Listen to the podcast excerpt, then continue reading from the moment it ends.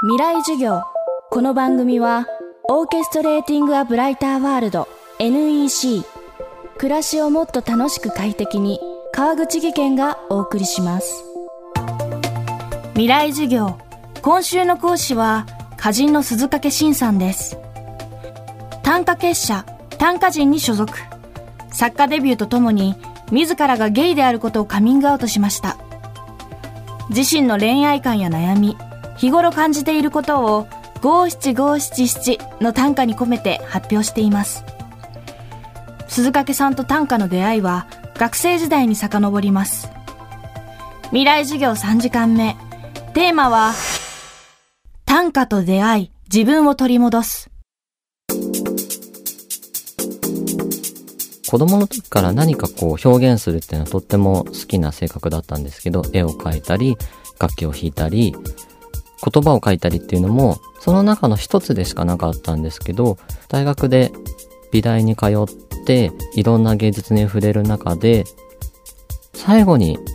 とっても魅力的に感じたのが、やっぱり言葉だったんですよね。それがこう、こういった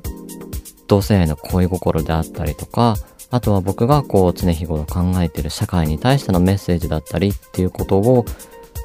やはり伝えるためには言葉っていうのはとても魅力的なフォーマットで、言葉で書くことによって、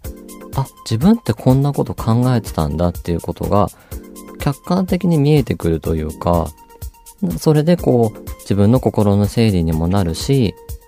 自分とはこういう人間なんだっていうことがだんだん自分が理解できるようになってきたり、それでも僕も自分のセクシャリティにすごく悩んでいた時期があったので、じゃあそれを他者にどうやって伝えていったらいいかっていうのも結局言葉で伝えていくわけなので、なんだか精神のバランスを取るためには言葉っていうのはとっても大事だったんだなって今振り返ってみると思います。で、その中でも短歌っていうのは五七五七七の31音しかないんですけれども、その短いからこそ、言葉が少ないからこそ、なんだか見えてくる世界があったりとか、短いから人に響く今はとっても11年前それを選んでよかったなと思いますね。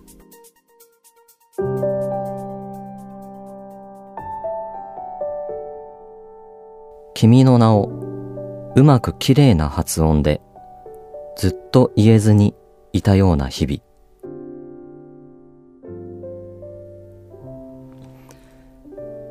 これは短歌を始めたすごく初期に片思いの相手に対しての気持ちを歌った歌なんですが、歌の中では、僕は同性愛者ですけど、それがわかるようなキーワードはあえて入れてない歌なんですけど、それはやっぱり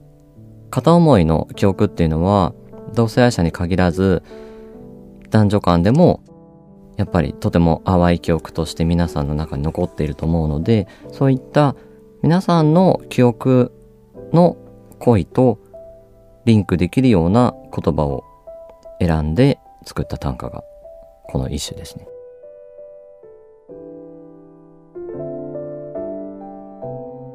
ラブじゃなく恋と愛と別々に話せる国があってよかった。これはですね、まあ恋愛っていう言葉があって、で、恋と愛っていうのを別々に語るっていうのが日本語のとても素敵なところだなっていうことに気づいてこの歌を作ったんですけど、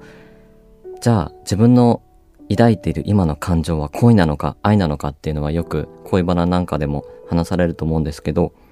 英語ではその感情が like だったり、ラブだったりするんですけど、恋愛のことで言うと、やはりラブになってしまうんですけど、でも、日本人の中には恋だったり愛だったりっていう、なんだかそこの違いっていうのをみんなが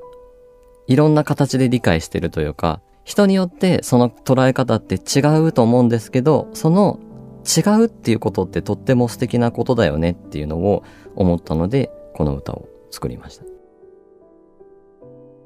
要は同性愛っていうのは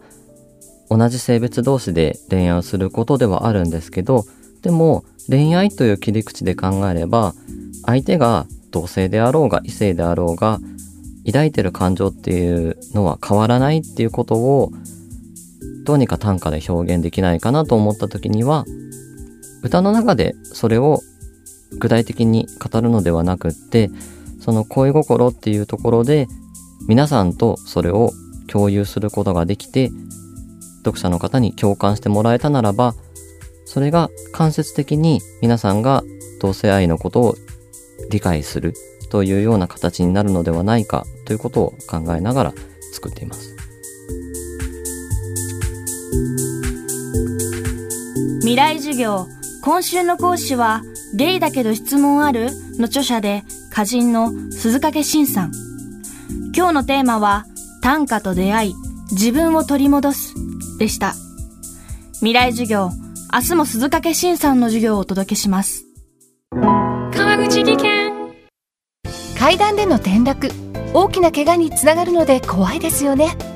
足元の見分けにくい階段でもコントラストでくっきり。白いスベラーズが登場しました。皆様の暮らしをもっと楽しく快適に。川口技研のスベラーズです。未来授業。この番組はオーケストレーティングアブライターワールド NEC 暮らしをもっと楽しく快適に川口技研がお送りしました。